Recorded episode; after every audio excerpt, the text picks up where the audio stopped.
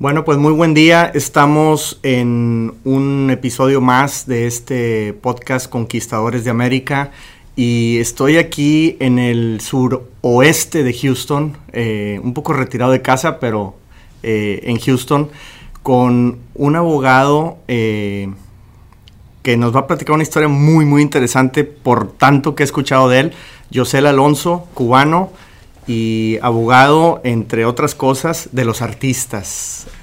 Muchas gracias, es un honor estar eh, contigo. La única eh, aclaración que te quiero hacer es que sí estamos al sureste de Houston, pero estamos en un pueblo eh, que se llama la Tierra del Azúcar o Sugarland. Sugarland. y la razón que se llama Sugarland es que hay una refinería aquí muy antigua, y esto es interesante, pero no tiene que ver nada con lo que tú me vas a preguntar. No, adelante. Pero Eh, porque aquí antes eh, se cosechaba eh, la caña y cuando se dejó de cosechar la caña se importaba de, Cuba. Entonces la caña iba de Cuba a Galveston en barco y de Galveston aquí a Sugarland en ferrocarril. Y esto está aquí desde los 1800.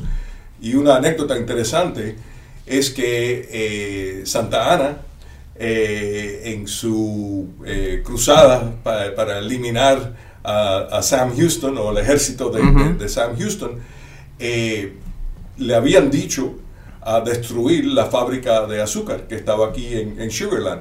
Pero se equivocó y destruyó otra fábrica, no esta, y por eso es que todavía existe la fábrica de azúcar aquí en, Sugarland por la equivocación del general Santa Ana. Sueltísima.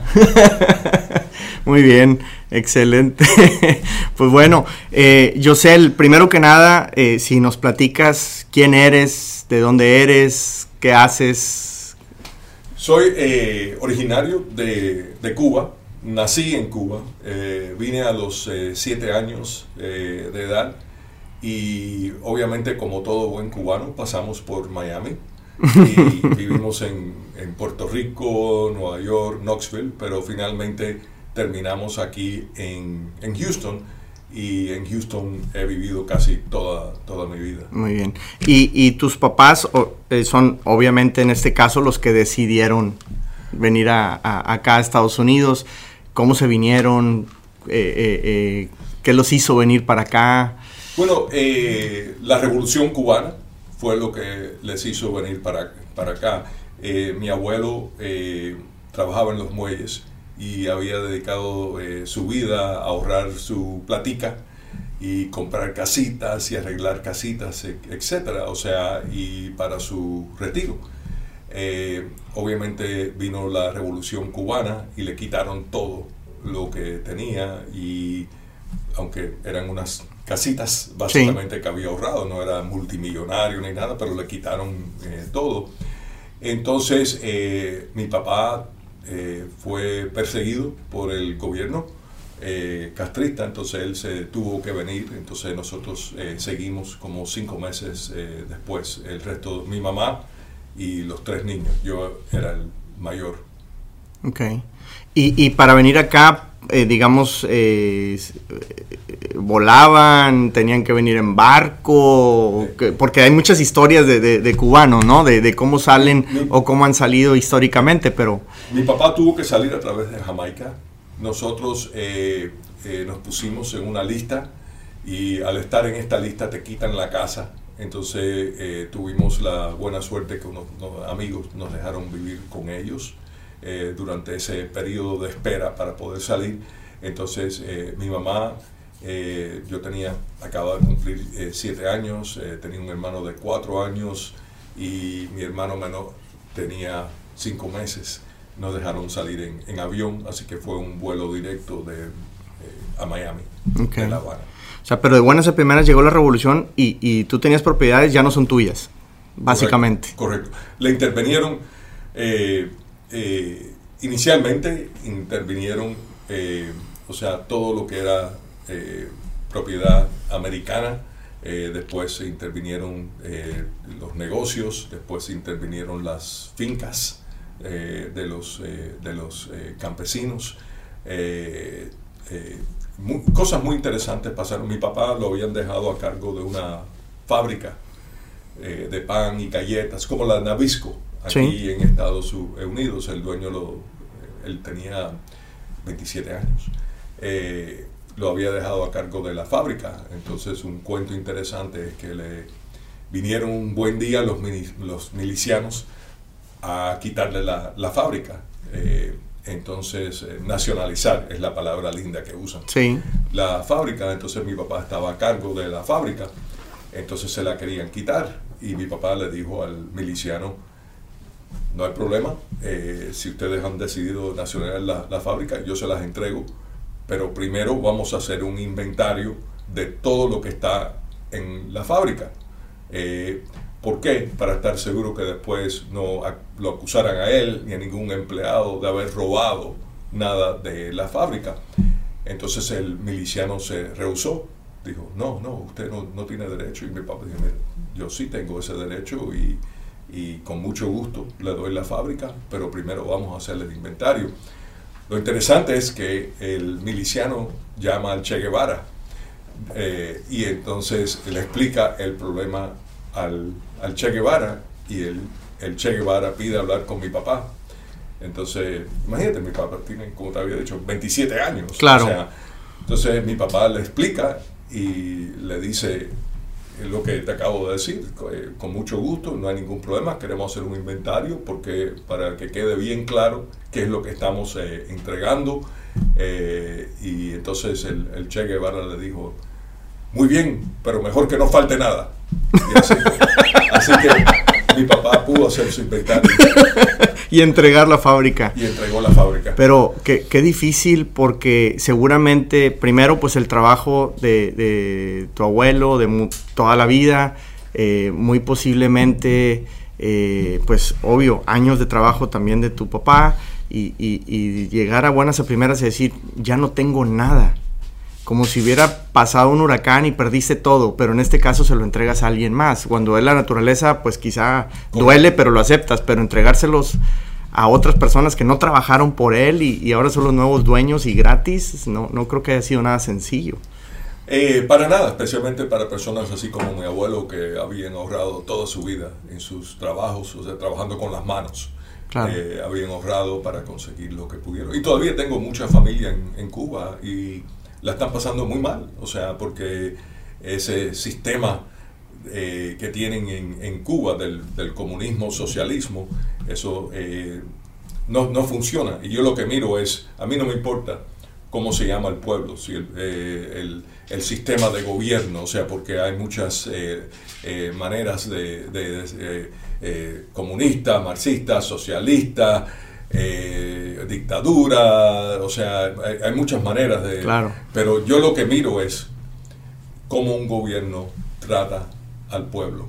O sea, si el pueblo, si la gente común y corriente eh, están bien o están sufriendo o están pasando hambre. Es lo que yo miro. O sea, a mí no me importa cómo, le, cómo se llaman ellos mismos, o sea, qué slogans usan los políticos, es cómo vive el, el pueblo y el pueblo de Cuba ahora vive muy mal. O sea, te digo porque tengo familia allá y, estoy en contacto con ellos, los ayudo en todo lo que puedo, eh, pero es, eh, son eh, tiempos muy difíciles. Uno tiene que verlo para creer el sufrimiento del pueblo cubano hoy día. Lamentablemente yo creo que vemos muchas noticias y nos acostumbramos a ellas, más sin embargo, mientras no lo vivas, nunca va a ser lo mismo, ¿no? Como bien dices. Así es. Y, bueno, me voy a desviar un poco, pero ahorita que mencionas esto, eh, pues hemos pasado unas elecciones complicadas aquí en Estados Unidos y bueno, esta semana hay cambio de, presidente, etcétera, y pues vivimos en un estado muy republicano, como es Texas, con excepción de las grandes ciudades que son un poquito más demócratas, pero se acusa mucho a los demócratas de ser socialistas, ¿los ves como socialistas? Mira, yo... Eh, comparando contra un comunismo, digamos, como el cubano. Sí. Eh, yo lo, como te repito, yo lo que miro es eh, los hechos y no lo que se dice. O sea, porque es muy fácil para un político, un gobierno, usar eslogans, decir cosas. Claro. y después no cumplirlas o no hacer lo que dicen que van a hacer. Así que yo lo que miro es qué es lo que hacen eh, cuando están en el gobierno, los, los, los, hechos. Exacto. Eh, entonces, mi esperanza es eh, que el nuevo presidente ha, dijo, ha dicho que quiere la unidad y mi esperanza es que tengamos a un presidente eh, en el futuro, porque es el presidente de todos. Exactamente. una elección y entonces el, el, que ganó la elección es el presidente de, de, todos, como él mismo ha dicho. Entonces mi esperanza es que eh, él ha dicho que quiere ser el presidente de, de, todos y traer unidad y eso es honestamente yo lo que más eh, deseo. porque la realidad es eh, yo he vivido en muchos lugares, he viajado a, muchos lugares. El americano es una persona, estamos hablando en términos generales, eh, muy abierta, muy generosa, eh, modesta, una, una, buena persona, abierta a eh, la migración ha abierto a otras culturas, o sea, hay más inmigración a los Estados Unidos que en cualquier otro país. Los Estados Unidos han eh, aceptado mexicanos, cubanos, eh, indios, chinos, personas de todas partes del mundo, cosa que otros países no aceptan tan fácilmente. No, lo han hecho. Entonces, yo lo que pienso es que aquí estamos de acuerdo sobre el para decir un número, el 95% de las cosas. Es correcto. Entonces hay que enfocarnos en las cosas que nos unen, porque tenemos muchas cosas que, nos unen y muchas veces los políticos buscan eh, eh, explotar las diferencias, el 5%, las, diferencias que tenemos, en vez de enfocarse en el 95% que tenemos en, común. Y concuerdo mucho contigo, yo pienso que aquí no existen los extremos, como bien dices, de, de, ser, ah, es que estos quieren hacer el país comunista, socialista, yo creo que ambos partidos en realidad están muy en el centro. Eh, y no veo grandes diferencias entre más que en el nombre, en muchas cosas, ¿no? Eh, pero bueno, nos estamos desviando un poquito a lo, político y, definitivamente, eh, como para concluir eso... Mientras que no me quiten los micrófonos, ah, vamos. seguir lo, lo que a mí me, como bien dices, uno de mis grandes sueños, y no nada más aquí, en México, en cualquier país, es que cuando un presidente llega al poder se olvide del partido que lo llevó porque él debería gobernar para todo el país, no nada más para su partido. Y eso es lo complicado, ¿no? Pero, pero bueno, son, son utopías y ojalá eh, eh, este presidente logre mucho de eso, ¿no? Eh, gobernar para todos. Yo tengo fe que lo va a hacer y, y, yo creo que... Ah, no importa si uno votó por el, socialista o por el Partido Verde o republicano o demócrata, es el presidente de todos y todos debemos apoyarlo. O sea, eh, por el bienestar del, del país. O sea, y, pienso eso de cualquier presidente que sea elegido. Eh, como presidente de todos los Estados Unidos. Exacto. Aquí me llama mucho la atención dentro de la cultura de, de, los americanos, como tú dices, son muy abiertos. Los tenemos tachados de fríos. O sea, nosotros los latinos los vemos y dicen, no, un gringo va a ser frío. Y, y, no lo son. E, es simple y sencillamente son diferentes, pero son muy abiertos, como bien dices, al tema inmigratorio, porque muchos son migrantes, aunque se vean güeros o gringos, como tu caso. pero la verdad es que son, son abiertos, ¿no? Porque muchos vinieron de otra parte, ¿no? Exactamente. Y, y por otro lado, a mí me llama la atención ahorita que hablamos del presidente. Eh, yo recuerdo mucho, me invitó un proveedor a, a, una comida eh, de Año Nuevo, de Navidad, una cosa por el estilo y pidieron que todos nos juntáramos para rezar por el presidente.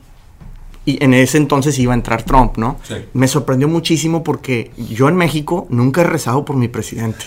o sea, eh, eh, me, cómo, las cosas se mezclan un poquito, religión y gobierno van muy de la mano acá hasta cierto punto. Y, y, la figura del presidente es una persona muy importante. En México nos estamos burlando la mitad de la población del presidente y la otra mitad está viendo a ver qué problema nos resuelve. Pero eh, eh, me llama eso la atención, su cultura es diferente, ¿no? Respetan más al gobierno, respetan más a un representante, a un senador, a un gobernador, etcétera, creo yo que nuestros mismos países. Y, yo creo que el americano común y corriente quiere eh, y desea el éxito del nuevo presidente, sea quien sea. Sí. Entonces, bueno, nos desviamos un poquito, llegaron de Cuba, Eh, no sé si tú recuerdes tu, tu, tu infancia. Eh, bueno, llegaron a una ciudad hasta cierto punto eh, amigable, ¿no? Con los cubanos como Miami, o eso se cree, esa es la que nos pintan, pero en realidad es así, o qué dificultades tenían, a qué se enfrentaron. Miami era muy duro, porque en realidad no había mucho empleo en, en esos tiempos, si estamos hablando de los años 60.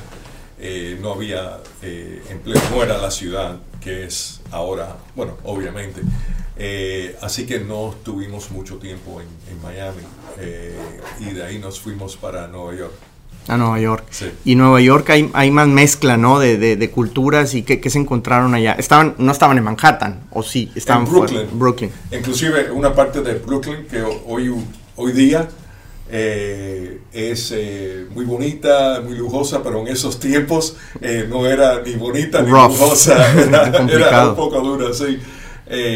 y había mucho frío, o sea, viniendo de, Cuba era difícil acostumbrarnos al, frío de ahí, pero había trabajo en, en, Nueva York y por eso fue que mi papá fue a, a Nueva York, pero no nos quedamos ahí mucho tiempo porque eh, las escuelas no eran muy buenas en, esos tiempos, las escuelas eh, públicas, y mis padres eh, querían que nosotros fuéramos a escuelas buenas.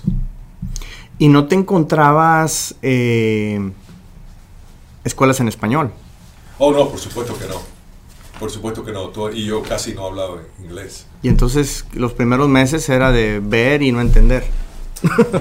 sí y no eh, en Cuba la matemática siempre fue muy avanzada, el estudio de la matemática. Así que en cuanto al idioma, sí, pero en cuanto a matemática estaba adelantado. Muy bien. Inclusive. Ok. ¿Y, te costó aprender inglés? Por supuesto.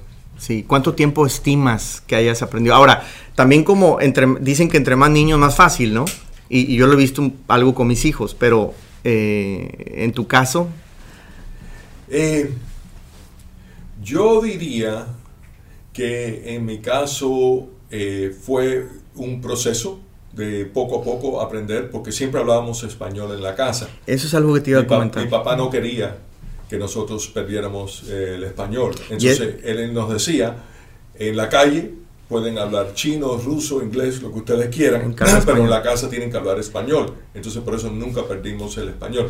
Así que yo diría que hasta la escuela secundaria eh, fue cuando ya llegamos a dominar el inglés y, así por completo. Y por eso no has perdido tu acento cubano, a pesar de tantos años, creo yo. O sea, finalmente lo tienes muy arraigado porque siempre lo hablaron. ¿Estás de acuerdo que muchos papás piensan al revés? Mis hijos aprendan inglés y no español, porque como yo no hablo inglés, pues que ellos sí. Y, se hace un problemón. Yo tengo familiares que no se pueden comunicar papás con hijos porque los papás nunca aprendieron inglés y los hijos nunca hablaron español. Entonces, ¿tú qué? ¿Cómo? Es interesante que hables de eso. En esos tiempos, el problema era, y es, todavía existe, eh, aunque ha mejorado, la discriminación entonces yo creo que eso motivaba que muchos padres eh, hispanos insistieran que los hijos hablaran inglés y no español por cuestión de la discriminación que existía y existe. Entonces eh, pienso que eso era una motivación muy grande. Eso ha cambiado donde llegó y, creo que todavía existe hoy, día, donde los eh, latinos estamos muy orgullosos de ser latinos, de ser hispanos, de nuestro idioma, de nuestra cultura. Entonces yo creo que ya por muchos años hemos hecho mejor trabajo en, ese frente y no nos estamos olvidando de, nuestras tradiciones, nuestro lenguaje. Es correcto. Y a mí me sorprende muchísimo que aquí hablas para pagar eh, un recibo de, no sé, de algún servicio de teléfono, electricidad, etcétera, y te preguntan, para español presione no sé qué. Y no te dicen para pakistaní, para hindú, para, es español. Entonces, el otro día vi un mapa y, el, español se habla en casi todos los estados como segunda lengua prácticamente. O sea, comercialmente yo pudiera decir en este momento es un idioma oficial, el, el español. Sí, pero también existen otros idiomas oficiales. Por ejemplo, aquí en, en Sugarland, eh, yo diría que hoy día el 40% de la población eh, son asiáticos. O sea, de la India, de la China, Bangladesh, Pakistán, o sea, vietnamitas, etcétera. Y es increíble porque aquí no hay mayoría. O sea, hay, hay muchos hispanos también en, Sugarland y también, obviamente, muchos eh, americanos, o sea, eh, y personas de, de todas partes, eh, africanos, hay muchos africanos también. Y fue una de las razones que nosotros nos mudamos a, a Sugarland aquí, porque yo quería que mis hijos fueran a la escuela pública, pero quería que las escuelas públicas serían, fueran buenas. Claro. Y aquí, por ejemplo, en la Kepner, eh, que es la, escuela secundaria que les eh, tocó a ellos, es una de las eh, escuelas secundarias más diversificadas en todos los Estados Unidos. No hay mayoría. Qué lindo, porque mis, mis hijos, o sea, tienen amigos de todas partes del mundo, han participado hasta en bodas en la, en la India, porque van por sus amigos hindús.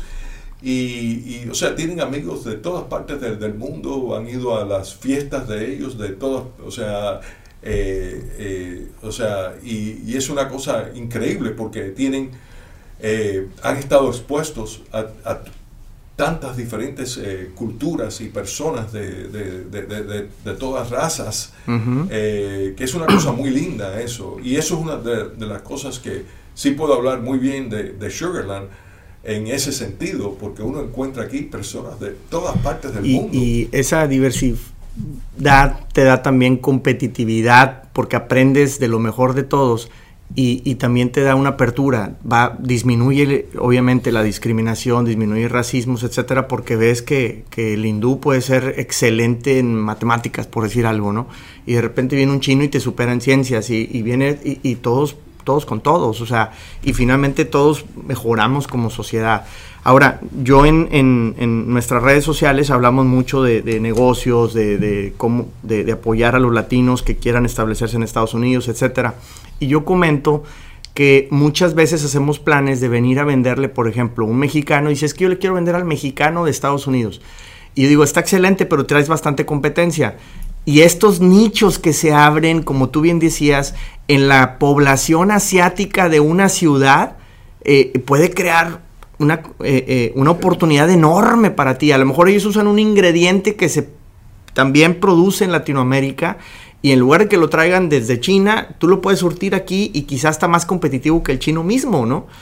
Eh, entonces se abren unos nichos, unas oportunidades enormes para el comercio, para los negocios, etcétera, y no estar pensando nada más en, el mexicano por, porque en teoría va a ser más fácil, ¿no? 100% eh, de acuerdo. Eh, este fin de semana, mi señor y yo fuimos a un restaurante de Tailandia, aquí, y estamos comentando mientras que estamos comiendo, porque es súper sabroso aquí en Sugarland. Eh, negocio de familia, familiar, así, pequeño, pero una cocina increíble.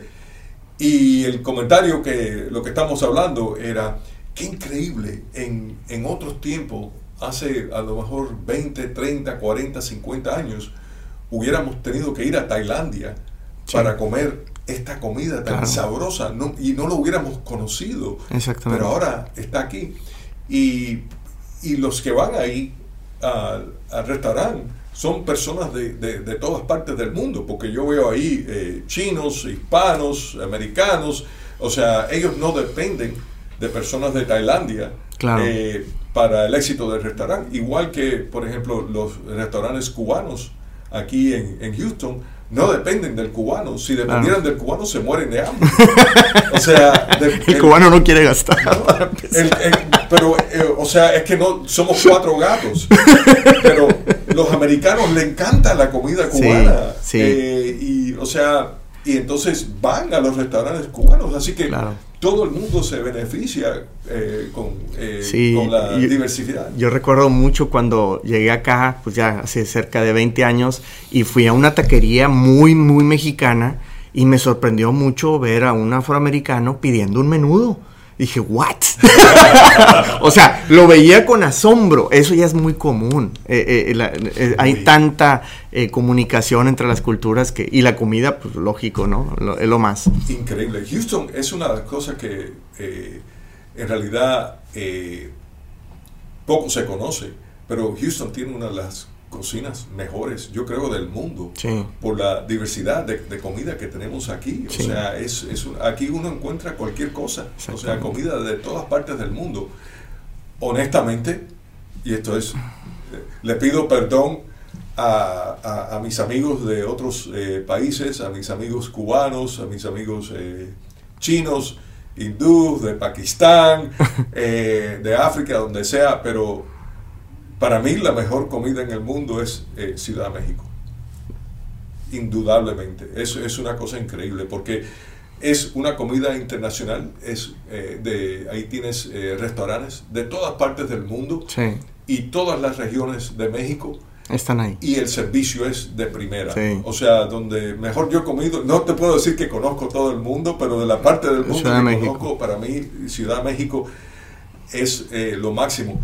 Y mucha gente se sorprende cuando le digo eso, porque lo que piensan es solamente la de una taquería o la comida Tex-Mex. Y eso no es la comida, es una parte de la comida mexicana, pero eso no es la comida eh, mexicana. Y la comida mexicana es increíble. Es increíble, exactamente. Y abre muchas oportunidades acá.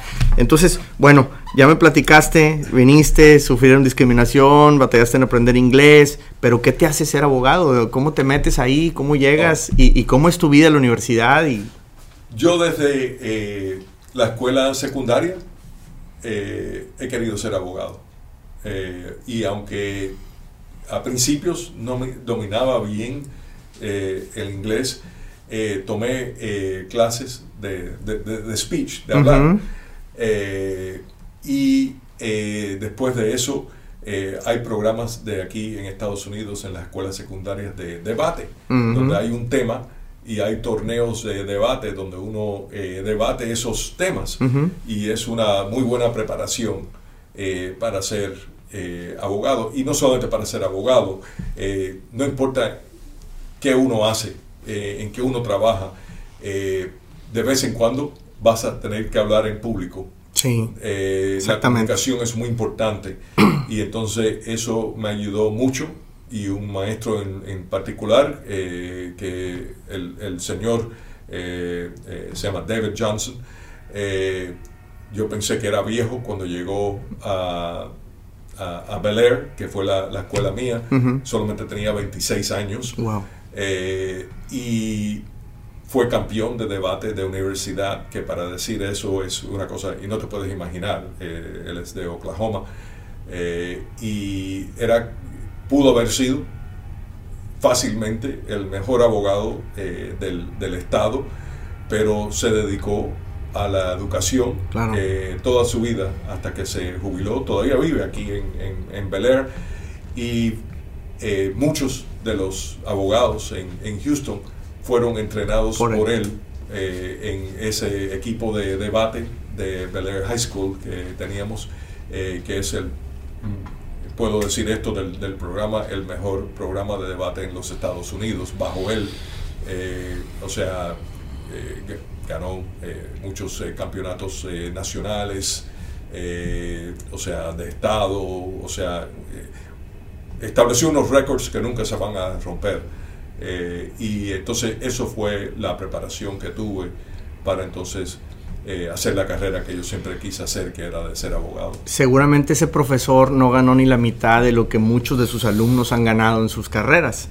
Y entonces mi, mi pregunta es, o, mi comentario va hacia, no todo es dinero. Pensamos mucho en, yo me voy a Estados Unidos, abro un negocio y me voy a hacer ultramillonario. Creo que muy poco lo logran. Y creo que los que lo logran es porque tienen un propósito más, más allá del dinero, como en este caso, este profesor que tú tuviste, ¿no? Tú sabes, eh, siempre decimos eso, pero eh, hay mucha envidia eh, en, el mundo y, muchas veces decimos eso, pero no actuamos de esa manera. Y estoy 100% de acuerdo contigo. y obviamente él pudo haber ganado mucho más dinero pero lo que hemos hablado, y todavía sigo en contacto eh, con él, es que qué carrera eh, más increíble que ha podido entrenar a cientos, a cientos de, estudiantes, de, personas, para carreras exitosas en su vida. Y ninguna otra carrera, ninguna otra carrera le pudo haber dado esa satisfacción eh, de haber ayudado a tantas personas. Te voy a dar un ejemplo. Eh, yo, eh, cuando yo estaba en la escuela secundaria, también tomó clases de discurso, de speech, de hacer discursos públicos, speech, un muchacho que no era buen estudiante, tenía un averaje de C en sus estudios, brillante, o sea, probablemente la persona más brillante que yo he conocido en, mi vida. Entonces, eh, inclusive nosotros eh, fuimos pareja, eh, ganamos torneo en la Universidad de, Houston, o sea, él siguió su carrera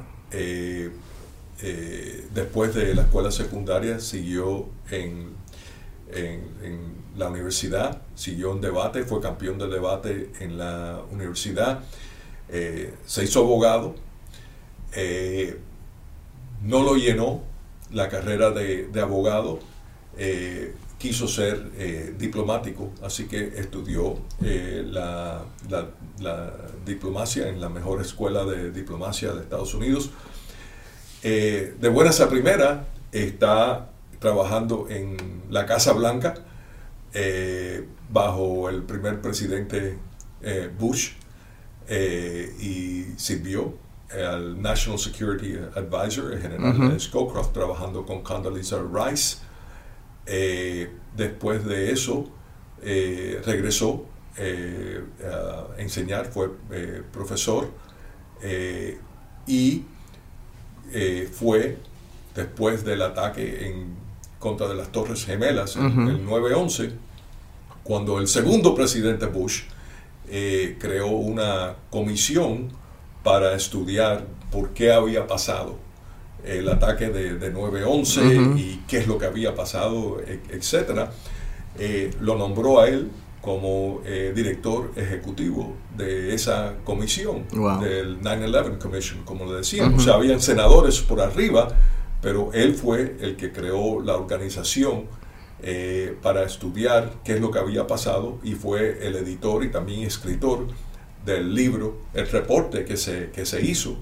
Eh, él fue eh, también y hoy día es profesor en la Universidad de, Virginia, estudia, estudia la, la, presidencia, ha escrito muchos libros, algunos de los libros han sido eh, puesto a películas. Una 13 eh, Days con Kevin Costner es basado en un libro escrito eh, por él. Wow. Un cuento demasiado largo, a lo mejor, pero te lo digo porque él era estudiante mediocre hasta que este, este profesor, este maestro, le dio su tiempo.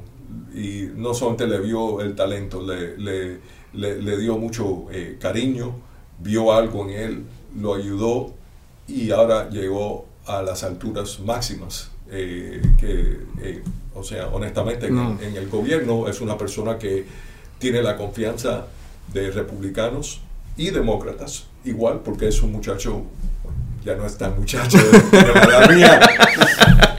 ha dedicado su vida a la historia y, o sea, decir las cosas eh, como son. Claro. Y, entonces, él no, no te dice las cosas eh, a los republicanos no les dice lo que ellos quieren oír y a los demócratas no les dice lo que ellos quieren oír. Él, no sé, él te da su opinión basada en la histórica y es una enciclo, él es una enciclopedia de la historia. Ha escrito libros, inclusive con, bueno, ya dos libros ha escrito con Condoleezza Rice, que fue secretaria de Estado de, Estados Unidos.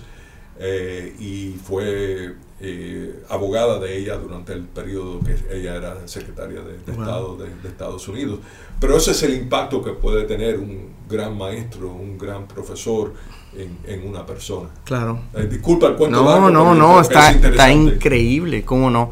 Y bueno, entonces te, te vas a la universidad, ¿qué te hace eh, tomar la especialidad que tienes? Y, platícame tu especialidad porque es, interesantísima también. Quisiera poder decirte eh, que yo tuve la, inteligencia eh, de haber planeado mi carrera y decir esto es lo que voy a hacer y después hacerlo, pero eso no sería la verdad. La verdad es que fue 100% accidente. Muy bien. básicamente, cuando yo me gradué, yo quería ser abogado marítimo. Entonces... Eh, no se ve ni que existía eso. Sí, oh, sí es eh, una práctica muy, muy interesante. Eh, y no te aburro con el cuento de por qué no fui abogado marítimo, pero entonces me gustó mucho el derecho de los negocios, era lo que me, me, interesaba. Y de casualidad, cuando me gradué, empecé a trabajar en un bufete que ellos tenían eh, eh, eh, no te voy a decir estadio, tenían clubes, vamos a decir, y lugares de, presentación, teatros, así donde se presentaba la, música. Así que básicamente empecé ahí y también representando a personas que trabajaban en la radio también y personas también que estaban en el negocio de estaban empezando en el negocio, a ponértelo así, que después eh, fueron grandes promotores eh, de eh, promover conciertos. un buen día, o sea, y llegó a mi oficina, o sea, hizo una cita para, para verme, Fito Olivares. Eh, y la razón que conocí a Fito Olivares es que él acababa de firmar con Fonovisa y tenía una previa compañía de, discos eh, que no le estaba pagando regalías y no estaba recibiendo regalías de sus eh, composiciones. Conocí a Fito y esto es interesante porque uno muchas veces piensa que los abogados todos somos enemigos. conocí a Fito porque eh, la abogada de Fonovisa era una persona con quien yo había tenido casos en contra de ella y ella en contra mía, pero la respetábamos mucho. Claro. Y ella no podía representar a Fito porque representaba a Fonovisa y sería un conflicto de intereses. De intereses, claro. Entonces, eh, me di cuenta eh, inmediatamente, o sea, bueno, primero que Fito es una persona eh, increíble en todos los sentidos. Es inteligente, generoso, modesto, talentoso. O sea, debe de tener ego, porque todos tenemos ego. Claro. Pero después de 25 años no he encontrado el ego todavía de, Fito. Todavía no, no, no lo he encontrado. A lo mejor existe en algún lugar pero no lo he encontrado. O sea, es eh, una bella persona en todos los sentidos. Eh, me di cuenta que eso era una injusticia, eh, que tenía, mi opinión, la cumbia más grande del mundo, o sea, en Juana la Cubana, porque en esos entonces, ahora debe tener más, tenía más de 100 covers en discos, o sea, donde otros artistas la han grabado o sea, una canción conocida mundialmente, o sea, donde eh, tiene eh, público en Japón, en Italia, en, todas partes del mundo, esa, esa, canción, es un fenómeno. Claro. Y no estaba recibiendo regalías. Entonces, después de oír y ver eh, la situación, me di cuenta inmediatamente que los artistas lo que deberían hacer es, en vez de entregarle su, su trabajo, sus canciones, su música a compañías, se deberían quedar con ellas. Igual que, o sea, uno compra una casa, o sea, y la casa es suya. Bueno, mientras pagues los impuestos, no te la quitan. Sí. la regalía la recibe el, gobierno. Eh, exactamente, exactamente. Eh, eh, que los artistas deberían ser dueños de sus canciones, de ser dueños de su música. Y entonces, eh, primero lo que hicimos es recapturar la música de, Fito. O sea, pusimos una demanda, y esto es público, eh, en contra de su previa compañía de discos, en donde capturamos todos los derechos de su música, las grabaciones. Eh, después que conseguimos el derecho de las grabaciones, vimos que tampoco se le estaba pagando las regalías como autor. Y entonces eh, fuimos a, México y con la ayuda de un gran eh, abogado en México, muy amigo mío, Armando Salcedo, capturamos las composiciones de Fito, donde creo que Fito fue el primer, y tengo estoy muy orgulloso de esto por parte de que algo que pudo hacer por él, porque una persona que lo merecía. Yo creo que Fito fue el primer artista que eh, pudo eh, recapturar todos sus derechos y hasta hoy día él es dueño de todos sus derechos. Entonces tuvimos suerte en los dos casos claro. y el mundo del entretenimiento es pequeño, así que de buenas a primera me empezaron a llamar artistas para que lo representara. Y, así fue creciendo, así fue, o sea, eh, eh, como empecé a representar eh, artistas, yo nunca anuncié en ningún lugar, o sea, nunca hice ninguna promoción, que, pero volvemos a lo que yo te decía, yo miro a los hechos. Entonces yo creo que los artistas también miran a los hechos, ellos hablan entre ellos mismos, o sea, hablan de todo, de compañías de disco, eh, de sus contadores, de sus promotores, eh, de los abogados. Entonces ellos mismos hablan y ven lo que está pasando en, el mundo. Y así fue básicamente como empezó ese aspecto. Entonces uno algunas veces eh, tiene que pensar las cosas y decidí que lo que quería hacer era porque hay muchos conflictos de intereses y yo no soy suficientemente inteligente a poder representar una compañía de disco y a un artista firmado a esa compañía de disco en una negociación. O sea, a quién tú representas en, esa negociación, a la compañía de disco o al artista que tú representas. Básicamente es una, un conflicto de interés y, y no es una cosa que yo quería hacer. Así que decidí inicialmente eh, representar a los artistas y a las pequeñas compañías de disco que obviamente donde yo no representaba a ninguno de sus artistas para no tener ese tipo de conflicto de, interés en, el futuro. Entonces te fuiste a un nicho. Me llama mucho la atención lo que dices que llegaste por accidente. El otro día platicaba con un amigo y él decía, es que tenemos que buscar nuestra pasión. Y yo le decía, creo que la pasión nos encuentra a nosotros. En la mayoría de los casos. Eh, y al menos esa era mi opinión yo no soñaba hacer lo que estoy haciendo ahora y sin embargo no lo cambio por nada. O sea, me encanta, lo disfruto muchísimo y seguramente es tu caso. O sea, llegaste a algo, eh, viste un cierto éxito, viste que, que, podías tener un gran efecto sobre alguien y te apasionaste y creciste, ¿no? Y también es que siempre era, desde niño soy apasionado a la música.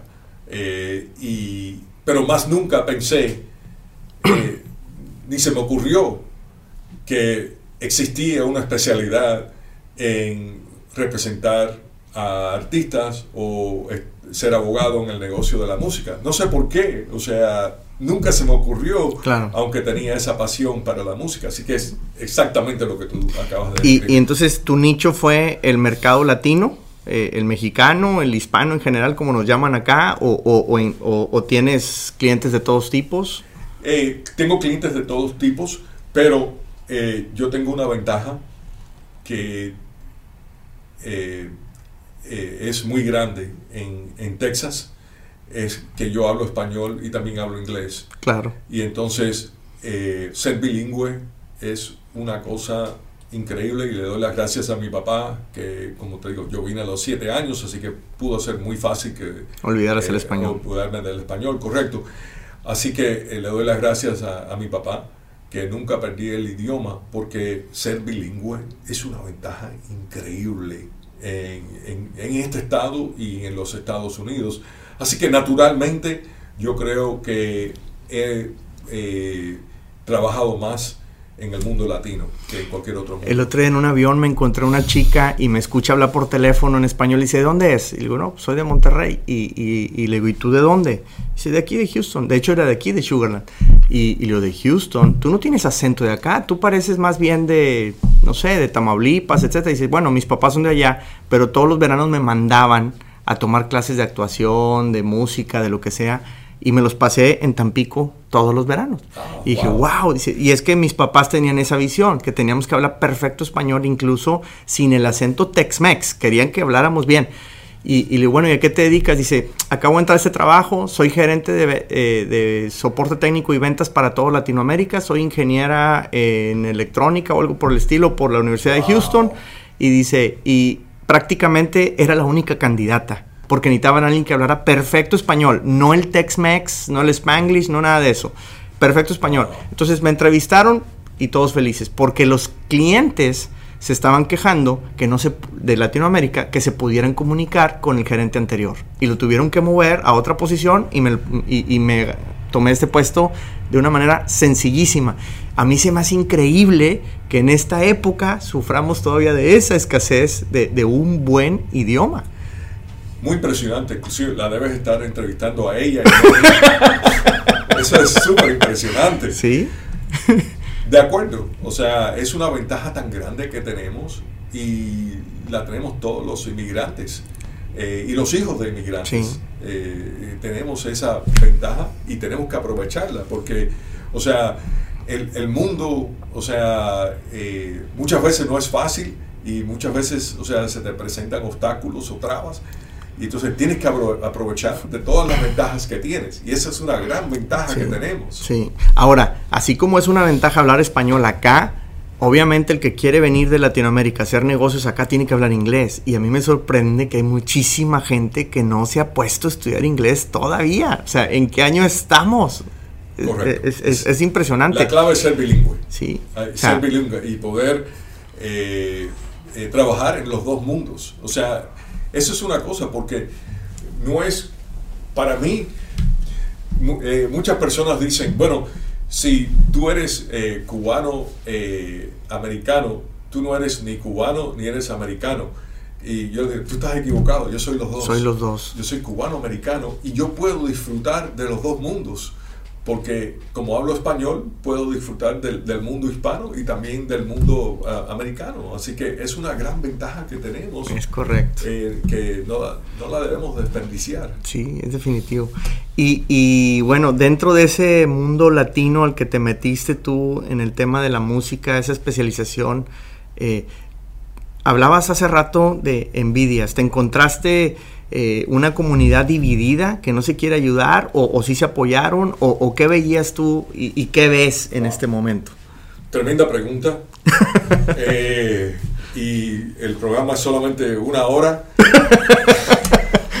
Nos da para tres borracheras, este, de esto, docenas. De esto, eh, tu colega, mi gran amigo Hugo Garza, puede probablemente hablar mucho mejor que yo de esto. Yo veo eh, eh, como te digo, represento también eh, pequeñas compañías discográficas, represento personas que son representantes de artistas y también artistas. Y hay de todo. porque en el mundo de la música, uno, para entrar en el mundo de la música, uno no necesita ningún título o ningún nivel de educación. Cualquiera se puede decir, yo soy productor, yo soy compañía de disco, yo soy editora, eh, yo soy representante, sin ninguna preparación. Entonces, ¿qué pasa? Uno se encuentra lo mejor de la humanidad y lo peor de la humanidad y todo, y todo dentro de eso. ¿Qué pasa? Y te, voy a hablar en términos generales eh, para esto. ¿Qué, qué pasa? Eh, eh, hay muchas injusticias en contra de los artistas por parte de las compañías de disco y las editoras tradicionalmente. O sea, existen los casos que uno conoce donde las canciones más famosas en el mundo latino fueron vendidas por el compositor por 100 dólares y más nunca recibió eh, regalías eh, de esa, y, existen esas, esas cosas tristes que, que, pasan donde hubieron muchos abusos y los las personas los dueños de, de, las compañías piensan que eran muy inteligentes en hacer eh, eso, ese tipo de, negocio. Y en realidad no es cuestión de inteligencia, es cuestión de ser abusador, porque muchos artistas no tenían ninguna educación, o sea, no sabían, eh, necesitaban el dinero para sobrevivir, para sus familias, estaban en, situaciones muy duras, así que, eh, o sea, ¿Qué inteligencia se necesita uno para tomarla, tomarle ventaja a un niño de 5 años o, una persona que no ha tenido educación? Eh, eh, eso es eh, una cosa que da asco. O sea, uno ve esos, esas injusticias que han existido y da asco y, y son terribles. Al otro extremo existen las situaciones donde empieza el artista muy humilde, eh, queriendo su negocio, o sea, eh, su contrato de discos eh, muy modesto, muy servicial, y donde el representante o la compañía de discos entonces invierte millones de dólares, o sea, cientos de miles de dólares, lo, que sea, y no solamente en dinero, en, tiempo, para hacer ese artista grande.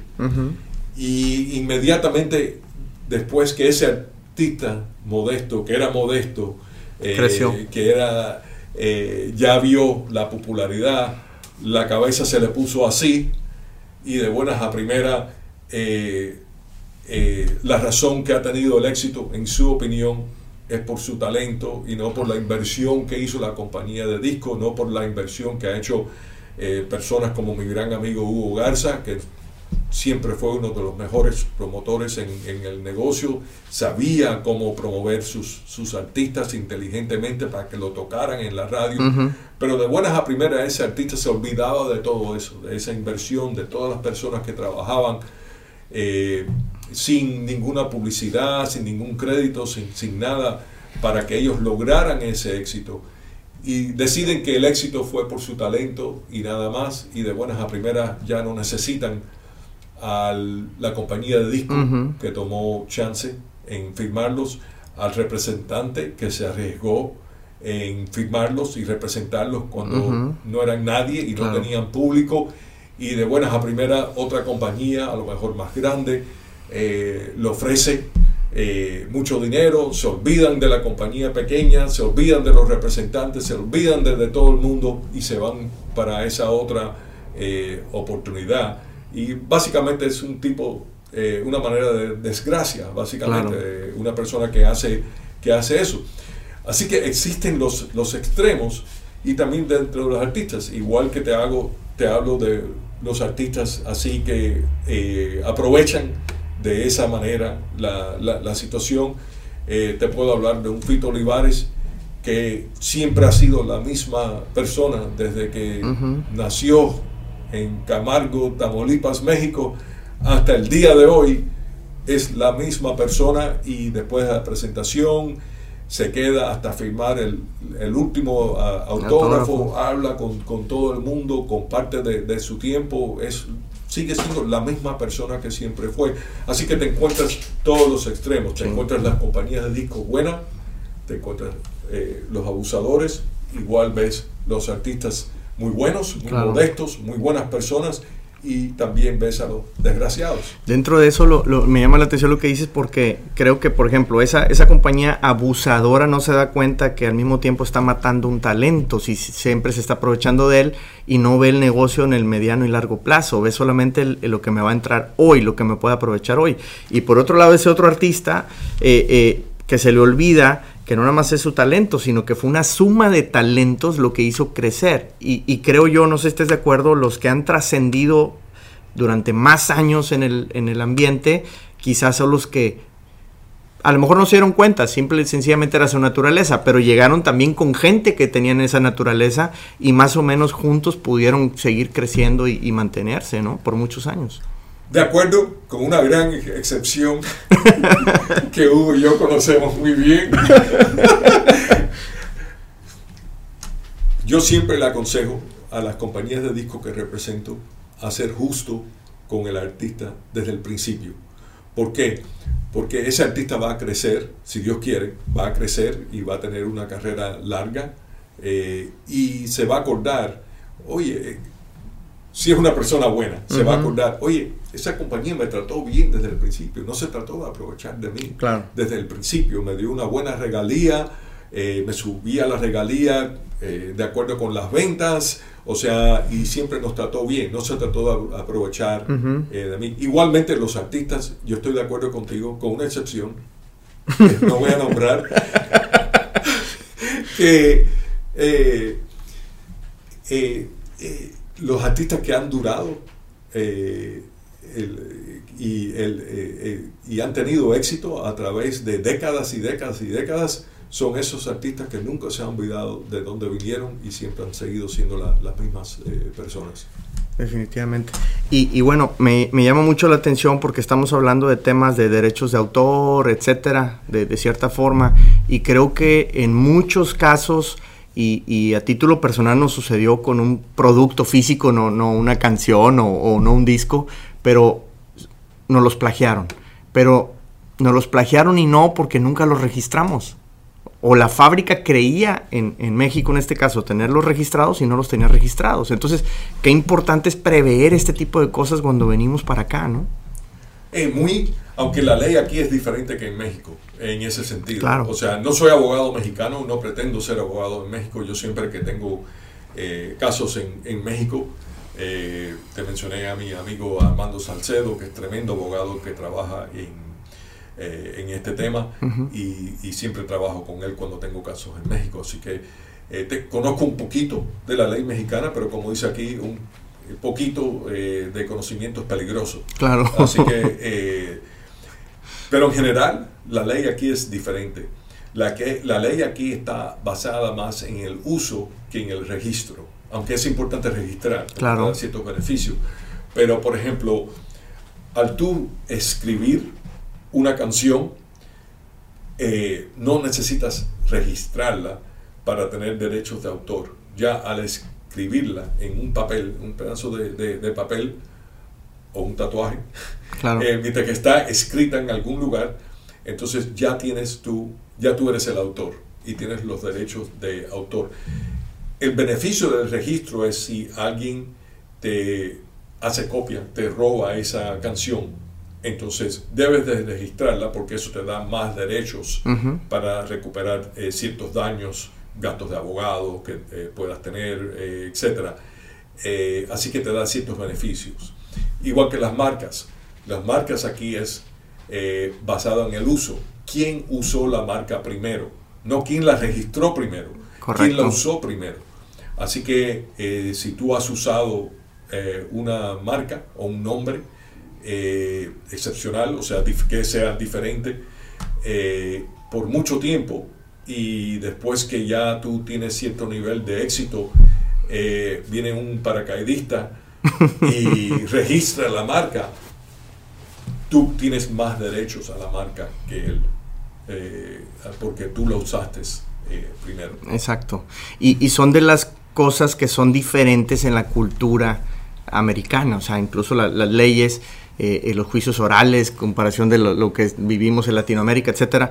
Pero eso es muy interesante porque, otra vez, no lo consideramos cuando queremos venir acá. Entonces, eh, tenemos que entender, de cierta manera, el cómo poder meternos en la cultura y que nos cambie el chip, porque en México, en Colombia, en Argentina, pues traemos un chip de toda la vida y acá eh, es totalmente diferente. Entonces tenemos que asesorarnos eh, muchísimo. No nada más es de venir y, vengo lo que vengo haciendo en, México toda mi vida, las cosas no te van a funcionar porque definitivamente hay un marco jurídico diferente. Y son los casos que a mí me rompen el corazón. Cuando una persona viene de eh, uno de los países de Latinoamérica, y piensa que son las cosas son iguales aquí y se trata, por ejemplo, de representar el mismo en corte o ella misma en, corte, eh, viene un resultado malo y después, ya después que se ha celebrado el juicio, no se puede hacer nada. O sea, y por, ah, por no haber consultado un abogado desde el principio, eh, y no sé si es cultural o es por ahorrarse el dinero, o sea, no sé por qué, honestamente, porque eh, muchos abogados inclusive eh, no cobran la primera visita para, para que una persona lo pueda consultar. O sea, así que en realidad no se están ahorrando dinero y se están perjudicando pensando que las cosas aquí son igual que fueron en Brasil o, bueno, o, eh, Argentina o Chile, cualquier país de Latinoamérica, y son totalmente diferentes. Sí, eh, lo que pasa es que yo creo que también escuchamos tanto de estos abogados de accidentes y millones de dólares en los anuncios, y no es cierto que todos los casos son de millones de dólares para empezar, pero, pero nos quedemos nos quedamos con esa idea tan, tan arraigada que nos da miedo pararnos con un abogado en Estados Unidos. Y como tú bien dices, muchos ni siquiera te cobran la primera consulta. Ahora, no tienes idea de lo que yo he aprendido en esa primera consulta. Eh, en este rato que hemos platicado ya me enseñaste dos, tres cosas. O sea, eh, eh, es, es, bien interesante porque definitivamente no lo hacemos por el miedo, creo yo. Y segundo, quizá después ya ni siquiera lo necesites al abogado después de esa orientación gratuita que te pudiera dar o de muy bajo costo. Porque también pueden decir, oye, es que abogados que por hablar contigo te cobran 300 dólares la hora. ¿Y no sería más barato eso que tener un dolorón de cabeza después en el mercado? O una sentencia en contra tuya. Definitivo. Por cientos de miles de dólares, o sea, y, o, por miles de dólares. O sea, exactamente, ese es, ese es, eh, es un gran problema. Eh, que existe y es triste. O sea, me entristece cuando yo veo esa, ese tipo de, situación. Eh, me, me, me, rompe el corazón, honestamente, porque uno ve una situación donde si hubieran, me hubieran, no solamente a mí, si hubieran consultado a cualquier abogado, les hubiera dicho, mira, puedes hacer esto y esto y esto, y el resultado hubiera sido mucho mejor que el resultado que, que tuvieron y se hizo una injusticia, pero ¿quién tiene la culpa? Eh, eh, eh, sí, es, triste, es triste ver esa. Pues no sé si estés de acuerdo, Yusel, pero tenemos un trabajo titánico en llevar esta información a Latinoamérica y, a los latinos que estamos aquí en Estados Unidos también, porque existe mucha desinformación. Creo que tenemos que trabajar muchísimo en comunicar este tipo de, datos o, de tips para que podamos crecer y no, no estemos como con un ancla siempre batallando. La, información de calle es peligrosísima. y, eso me pasa porque, o sea, a lo mejor tengo un cliente eh, y tenemos un caso y a lo mejor va a una fiesta y me llama y me dice, oye, eh, me dijeron que podemos hacer esto y esto y esto y esto y esto. Y obviamente a lo mejor esa era una opción o fue algo que pasó en otro caso eh, diferente, con diferentes cosas, pero no aplica para nada a la situación que, de él. Y entonces eh, existe mucha desinformación. Entonces uno toma el tiempo de educarlo y decirle, mira, eh, entiendo por qué te dijeron eso, pero no aplica a esta situación porque en esta situación existe esto Así que no es algo que eh, se puede usar en el caso tuyo. Eh, pero igual como eso, existe, como tú dices, mucha desinformación, mucha información de calle que la gente te dice ciertas cosas que se pueden hacer o no hacer, etc. Y firman contratos basados en eso. Y después eh, que viene el desmadre, o sea, vienen a mí o a otro abogado y ya después que el contrato está firmado, ¿qué quieres que yo haga? Ya firmaste el contrato. O sea, si hubieras venido a mí antes de haber firmado el contrato, eh, te hubiera dicho que se pudo haber sido este cambio que es típico o este cambio o adaptado a esta situación y, y se pudiese haber mejorado, pero ya firmaste. Sí, exactamente. Sabes español mexicano, por lo que veo. Has trabajado con muchos mexicanos pero, pero he aprendido mucho de los mexicanos. Hay, eh, cada país tiene sus palabras. pintorescas. Sí. Y me encantan las palabras pintorescas de los mexicanos. O sea, la palabra chamba es muy común, pero no se conoce en Cuba. Eh, otra que me gusta mucho es machote. que machote es cuando uno tiene básicamente un documento sí. eh, donde uno puede llenar los renglones y usar en diferentes situaciones. Sí. Eh, los mexicanos le dicen machote. Sí. Me encanta esa Es palabra correcto. y la he usado y la sigo usando. Porque- uno, uno aprende muchas palabras y también hay muchos chistes de esos porque Claro. los cubanos tenemos palabras comunes y corrientes que en México y Puerto Rico y otros lugares son malas palabras Sí. que no podemos usar. Así que eh, los palos enseñan, así que he aprendido a no usar esas eh, Yo- yo- palabras, eh, especialmente eh, cuando hay señoras presentes. Claro.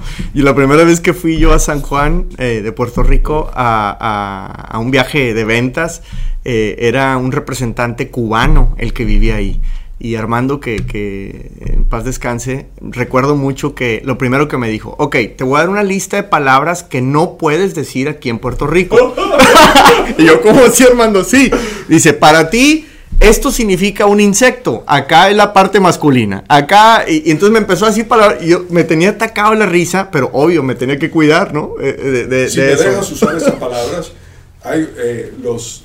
eh, yo viví en Puerto Rico, eh, inclusive fui a Puerto Rico para mi luna de miel, me, me fascina Puerto Rico. Sí, cómo no. Eh, y tengo grandes amigos eh, puertorriqueños, eh, bueno, en la isla y también aquí.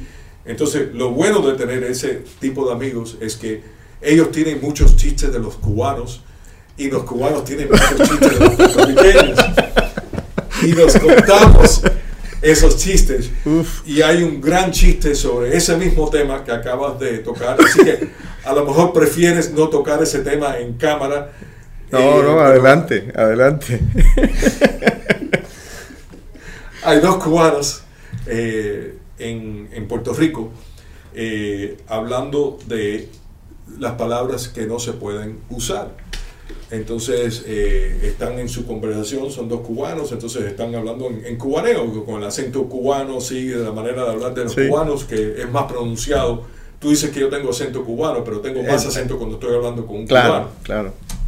Y entonces uno le dice al otro, oye, bicho, aquí, bicho, no, no, no, no, esa palabra no se puede decir aquí, no, no, no, no, no, no, no digas eso.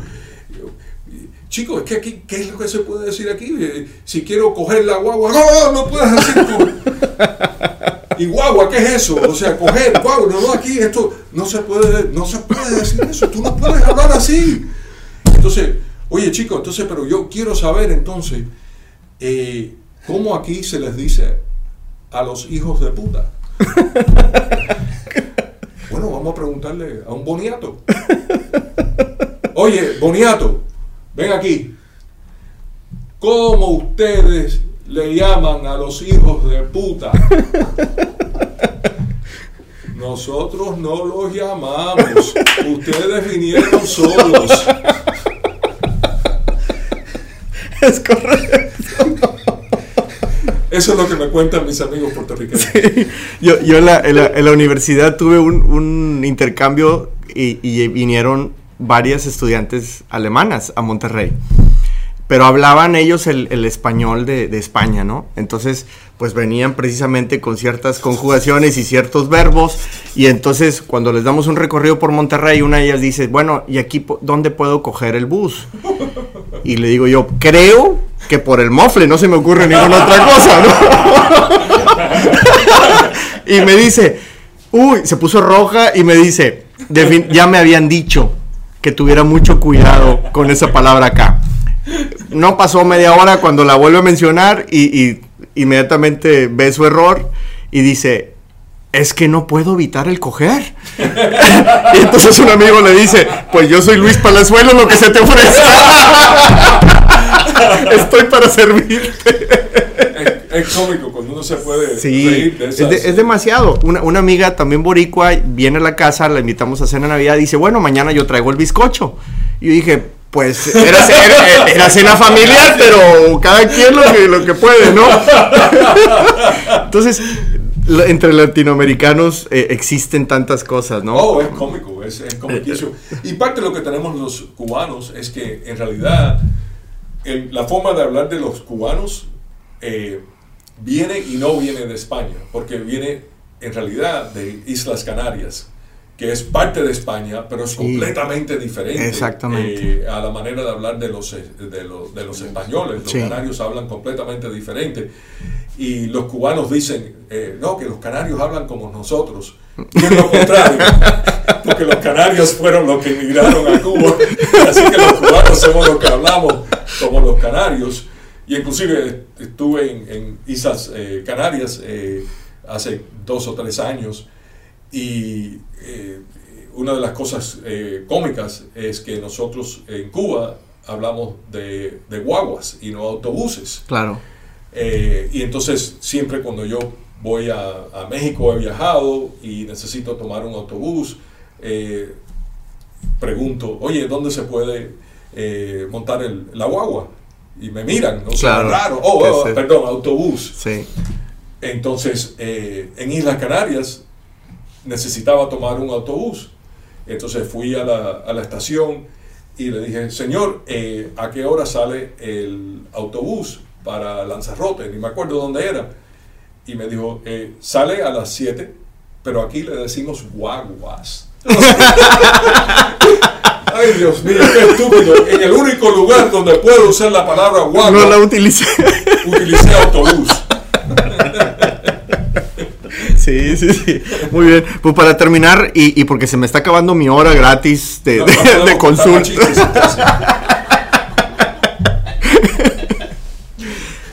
Yosel, ¿tu especialidad es música solamente? ¿Trabajas en otros eh, eh, ámbitos? Sí, eh, o sea, todo lo que tiene que ver con el entretenimiento. Y el entretenimiento es interesante en el sentido de que, por ejemplo, la lucha libre es deporte o es entretenimiento. Sí. es las dos cosas. Claro. O sea, entonces, el, y en realidad ya todo tipo del deporte viene siendo entretenimiento, porque es lo que es, es entretenimiento.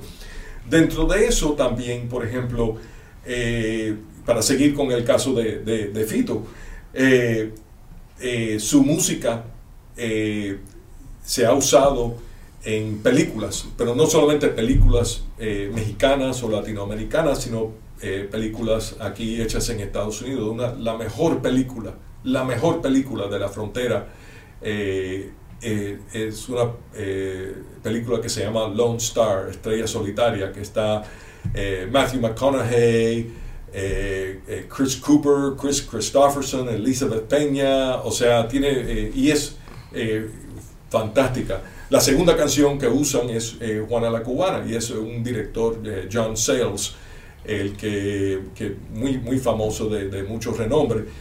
Igual, por ejemplo, así que uno tiene que aprender, si vas a, a, representar a artistas en la música, eh, no solamente la música, tienes que aprender los negocios en el cine y también televisión. Por ejemplo, hay, eh, hubo una serie eh, muy famosa aquí que, de televisión, que también fue película, The X-Files.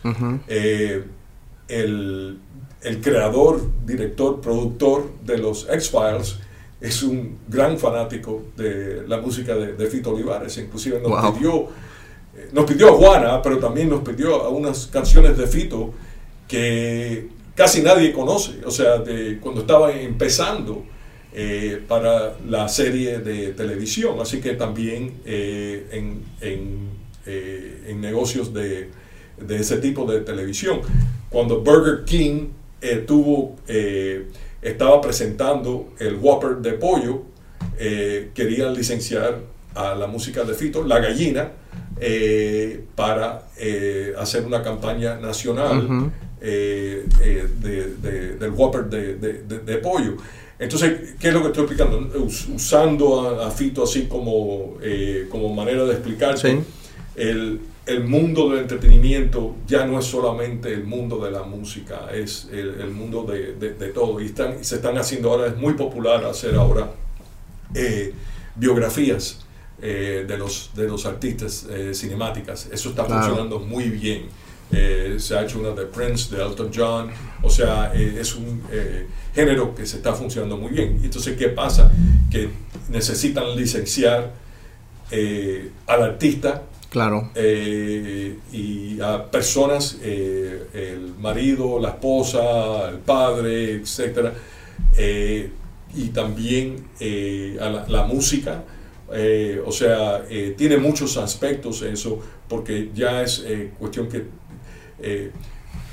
con la digitalización que existe y ha existido en los últimos 20 años, acuérdate que antes habían tres canales de televisión. Sí eh, ahora como todo es digital, hay cientos de canales de televisión.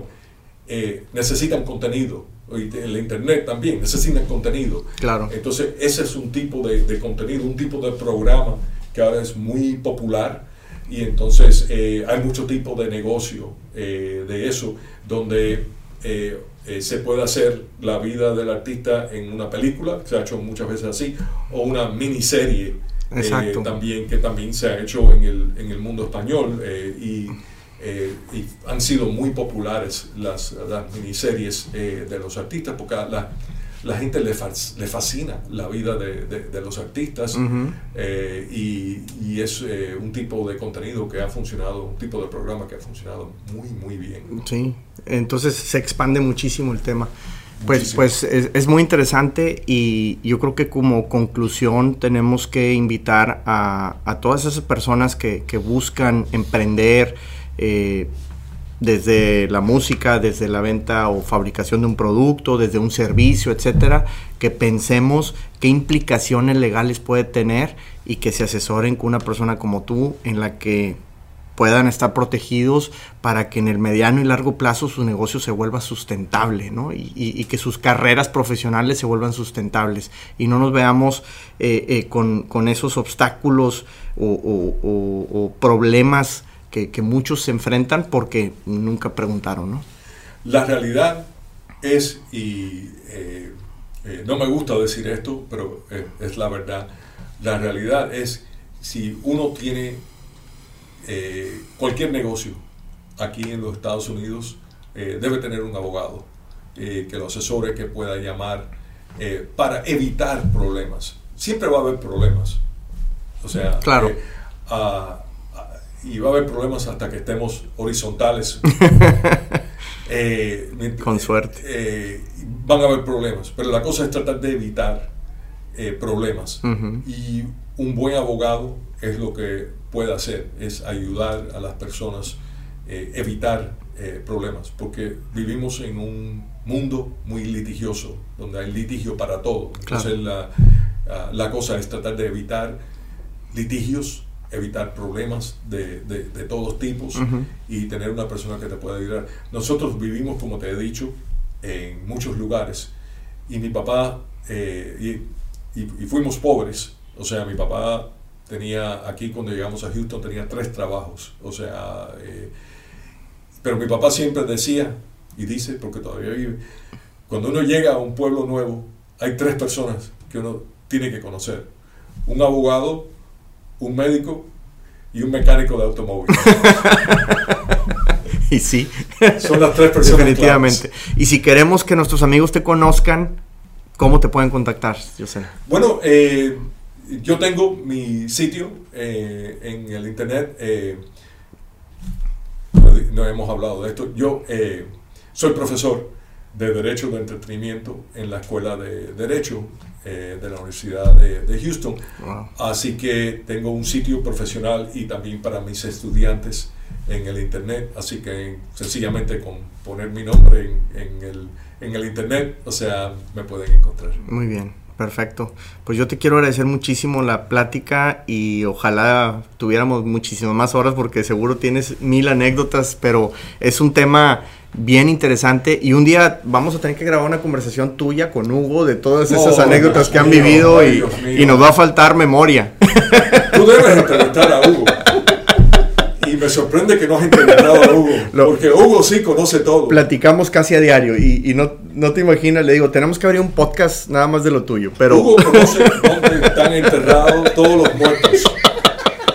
en el mundo del entretenimiento. Eh, lo que él es eh, muy, eh, muy correcto, vamos a decir, en esas cosas. Honestamente, es un honor y ha sido un placer.